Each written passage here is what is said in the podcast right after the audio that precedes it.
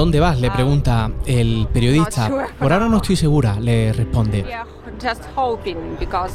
Solo esperamos porque puede ser un tiempo muy corto o muy largo.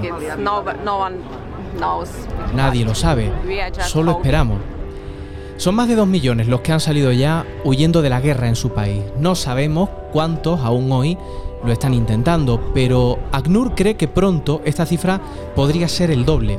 Es el éxodo más rápido en Europa desde la Segunda Guerra Mundial. Lo es ya, y ellos son los que siempre salen perdiendo. Ellos son los refugiados.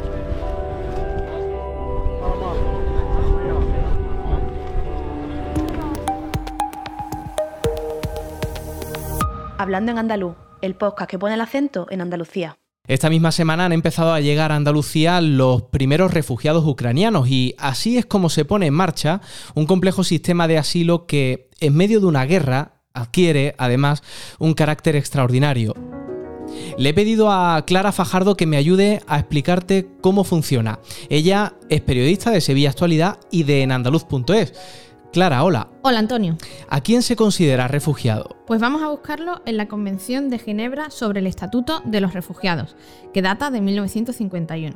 Desde entonces se considera persona refugiada a quien, debido a fundados temores de ser perseguida por motivos de raza, religión, nacionalidad, pertenencia a determinado grupo social u opiniones políticas, se encuentre fuera del país de su nacionalidad y no pueda, o a causa de estos temores, no quiera acogerse a la protección de ese país.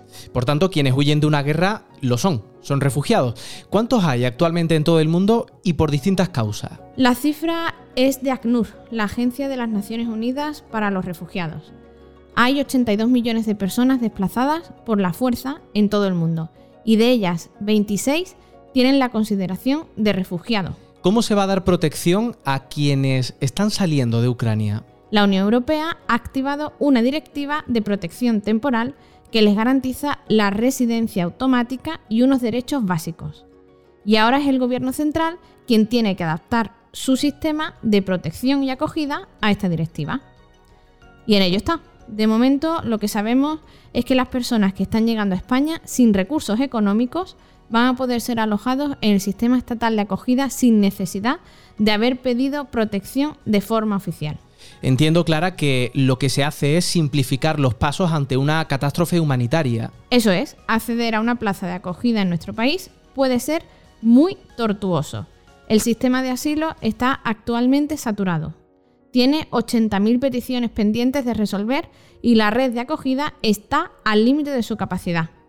Por tanto, lo que se pretende es que los refugiados ucranianos sean atendidos de forma rápida, ágil y que no se vean en la calle por culpa de la burocracia. ¿Y cómo van a ser atendidos? Es una protección temporal, Antonio, que les reconoce ciertos derechos. Por ejemplo, un permiso de residencia eh, de un año de duración, prorrogable por otros dos. Por supuesto, un alojamiento adecuado y también acceso a la educación, ayuda social y atención sanitaria. Una última pregunta, ¿cómo se van a hacer efectivos esos derechos? Pues aunque la competencia es estatal, como decíamos antes, Varias comunidades autónomas como Andalucía y numerosos ayuntamientos se están ofreciendo para ayudar con recursos autonómicos y locales en la acogida a quienes vengan de Ucrania, porque faltan, sobre todo, plazas de acogida, viviendas y camas, y esos recursos van a ser imprescindibles para que se pueda atender a todos los refugiados. Gracias Clara, quédate cerca porque luego te pediré que me cuentes qué recursos ha ofrecido Andalucía, cómo se dispone a ayudar a los refugiados que ya están llegando a nuestra comunidad. Pero quiero saludar a María González, ella es técnica de comunicación e incidencia en Andalucía Oriental de la Comisión Española de Ayuda al Refugiado. María, ¿de qué recursos dispone Andalucía para garantizar la ayuda a los refugiados ucranianos? Pues Antonio, para garantizar la ayuda a las personas refugiadas ucranianas o, de, donde, de donde sean, eh, eh, eh, Andalucía dispone de, una red de, entidades muy amplia. En concreto, en este caso, yo creo que los que van a jugar un papel muy importante van a ser Las entidades de, acogida, eh, las que trabajamos con el programa de protección internacional del Ministerio, entre las que estamos nosotros, CEAR, y bueno, otras entidades como ACCEM, Cruz Roja, Málaga Coge, pero bueno, eh, a la hora de canalizar la ayuda, por ejemplo, para llegar a, Ucrania o a la frontera, a los refugiados que están allí, yo creo que también van a jugar un importante papel las entidades más locales eh, especializadas, pues eso, en ayuda a personas ucranianas, eh, igual algunas otras más generalistas pero bueno, eh, Andalucía sí que dispone de, bastantes recursos para poder eh, garantizar la ayuda a estas personas. Una vez que se le facilite una solución habitacional, un techo, ¿qué toca hacer? ¿Cómo se ha de trabajar con ellos y con ellas para ayudarles el tiempo que tengan que estar forzosamente fuera de su país? Pues como bien dice Antonio, lo primero y lo principal es facilitarle una solución habitacional a, las personas que lo necesiten. Yo creo que también es importante recordar que no todas las personas refugiadas necesitan eh, entrar en el sistema de acogida. Hay muchas personas que tienen medios suficientes para, para mantenerse por ellos mismos o o tienen una red de contactos que les permita eh, pues convivir con, otras unidades familiares o con otras personas eh, que conocían previamente. Pero bueno, a partir de ahí, pues bueno, yo creo que sobre todo es muy importante eh, brindarles la ayuda psicológica que necesitan, porque, porque bueno, dejar tu casa y tu país de un día para otro y más en un contexto como el de la guerra de Ucrania es muy duro y las personas refugiadas pasan un proceso de duelo eh, muy importante. Entonces, bueno, yo creo que lo principal es eso, una ayuda eh, psicológica especializada. Después habrá que empezar a trabajar también en, regularizar su situación. Eh, no sabemos todavía cómo se va a gestionar el tema de la, de la directiva europea pero bueno, no sabemos exactamente qué tipo de protección van a obtener estas personas, si va a ser directa o van a tener que pasar por el trámite de protección internacional. Eso está por ver todavía, lo tiene que, decidir el Gobierno de España y sacarlo a través de un, de un Real Decreto. Pero, pero bueno, es importante también que, que los abogados eh, especializados les den toda la información que estas personas necesitan para saber cuál es su situación, su situación en España y durante cuánto tiempo se va a mantener. Por otro lado, y casi que lo más importante de todo es incluirles de manera efectiva en la sociedad. Eh, van a tener que aprender español, eh, se les van a facilitar clases de español eh, seguramente. y bueno, y después de eso, pues ya tendremos que empezar a trabajar con ellos el empleo porque bueno, es importante recordar que si ellos entran en un programa de acogida, las ayudas económicas tienen una duración determinada. Entonces es importante que estas personas puedan trabajar y retomar su vida lo más normalizada posible lo antes posible, ¿vale? Y bueno, también es importante que estas personas sean autónomas e, e, independientes. Por vuestra experiencia en el trabajo con las personas refugiadas, ¿qué debe reforzar la Administración en Andalucía para que el sistema de acogida no colapse y acabe fallando? Yo creo que más que reforzarse, lo que debe hacer o el papel que debe jugar la Administración es un, papel de, coordinación y de colaboración eh, siempre con las entidades. Ya te digo, eh, Andalucía tiene muchísimas entidades y, cada una tiene un papel, entonces es importante poder coordinarse. Eh, que cada una entendamos hasta dónde podemos llegar y cómo, y yo creo que así no habrá ningún problema para que, para que el sistema colase. Evidentemente y probablemente lo que haya que hacer será ampliar plazas de acogida, ¿vale? Pero bueno, eso ya se irá viendo con el tiempo y bueno, sobre todo ya os digo, lo importante lo importante aquí es, que nos coordinemos muy bien todos, tanto entre, entre entidades como con administraciones públicas y seguro que, funciona todo más o menos bien. ¿Cuál está siendo y cuál va a ser en las próximas semanas el papel de la Comisión Española de Ayuda al Refugiado? Bueno, pues nosotros lo que hacemos, Antonio, es eh, defender y promover el derecho de asilo en su manera más amplia, ¿vale? Por un lado, damos atención integral a todas las personas que lo necesiten, todas las personas refugiadas que lo necesiten, y por otro lado, también trabajamos junto con las instituciones eh, para mejorar las condiciones de las personas refugiadas en España.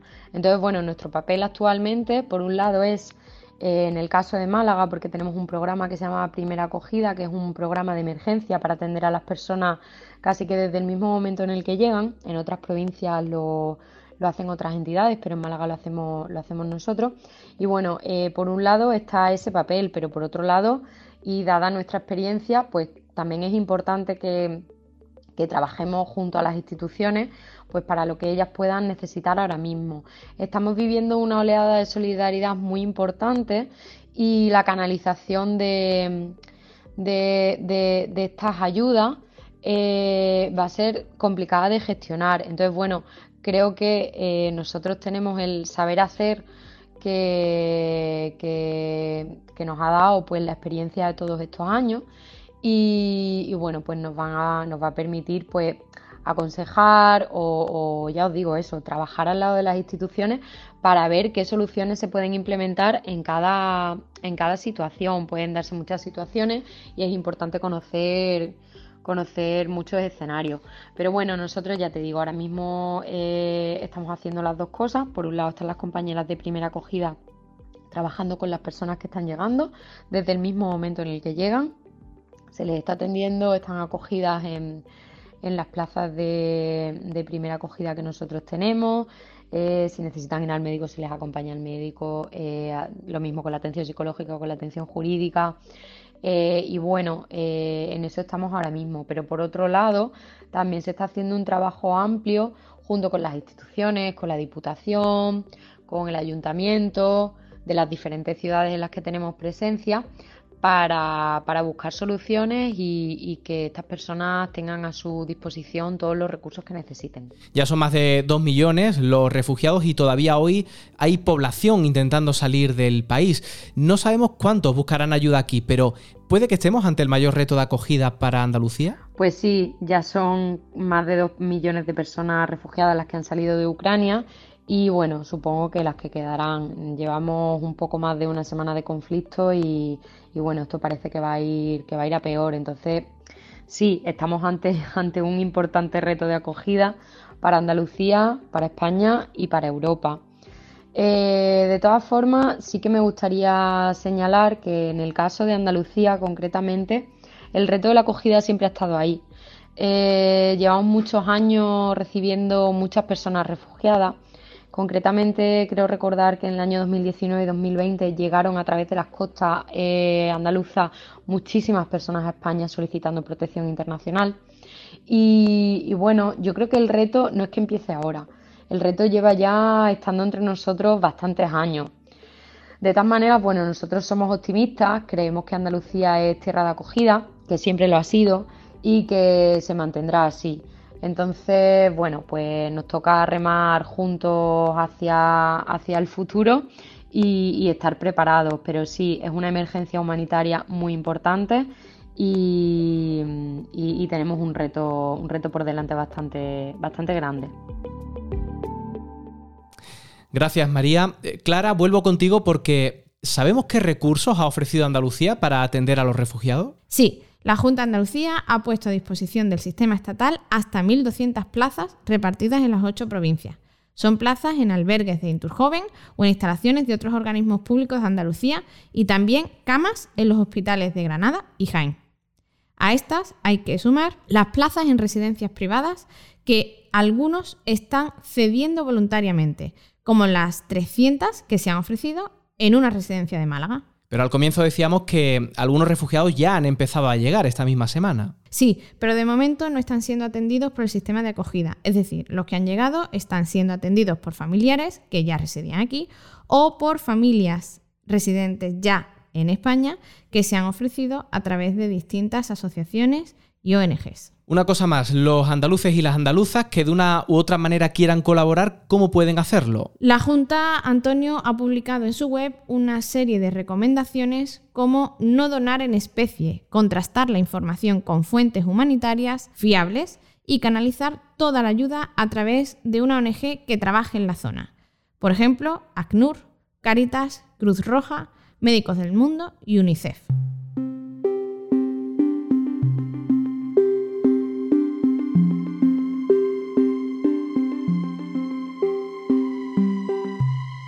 Gracias, Clara. Esta invasión de Ucrania está provocando sobre todo un éxodo de niños y de niñas que huyen de la guerra. Ya son más de medio millón los que han salido del país y una de las asociaciones que está trabajando desde Andalucía, facilitando la llegada de refugiados, sobre todo niños y niñas y también de sus madres, es la asociación Maidán. Está en Málaga, donde precisamente reside la comunidad ucraniana más numerosa en nuestra comunidad autónoma. Olena Sampara es ucraniana. Ella lleva 12 años viviendo en Marbella. Le he preguntado cómo está organizándolo todo y esta es la nota de voz que me ha pasado. Nosotros, eh, lo único, por embajada ucraniana tenemos una solicitud que podemos mandar a la gente que se apunta como refugiados y también la gente que quiere recibir refugiados. Eso por parte nuestra es todo el trabajo que, que nos da legalmente hacer la asociación. Aparte de eso, hay gente que ya han llegado aquí que no tienen ropa suficiente, no tienen comida, pues se ofrecen como voluntarios ayudando a empaquetar las cosas, ayuda, eh, medicamentos eh, y todas las cosas necesarias que estamos mandando a Ucrania pues a partir de eso ellos se están llevando también ropa, mm, comida y, todas las cosas necesarias que, que, quieren. Una vez aquí en Andalucía y mientras se activan los mecanismos oficiales de asistencia, el trabajo de sus compatriotas, según me cuenta Olena, es fundamental. Lo primero que están haciendo los refugiados que lleguen es eh, empadronarse en casas donde viven, que en caso que nosotros estamos recibiendo nuestros amigos, nuestros familiares, empadronamos en casas nuestras.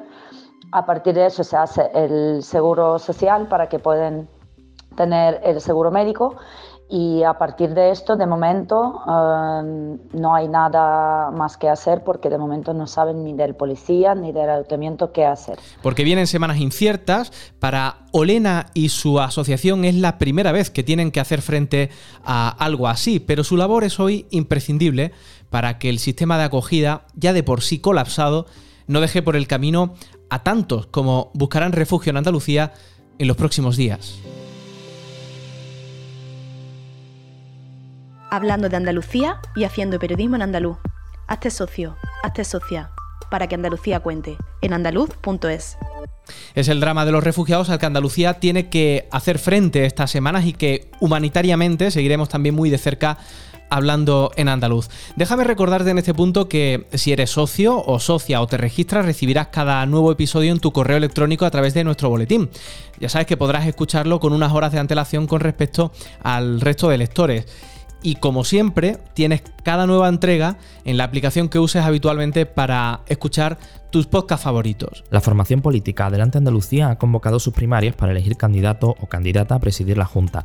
El 22 de marzo conoceremos el resultado, aunque previsiblemente será Teresa Rodríguez. Y donde ya hay resultado es en el balance que nos deja el último Mobile World Congress, donde hasta 22 empresas andaluzas han presentado sus proyectos de innovación en nuevas tecnologías. Por cierto, en la semana del 8M, varios datos.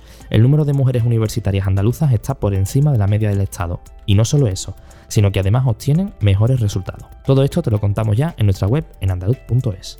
Gracias Christopher, con tus recomendaciones lo dejamos por hoy, pero recuerda que en el próximo programa nosotros seguimos aquí hablando en andaluz.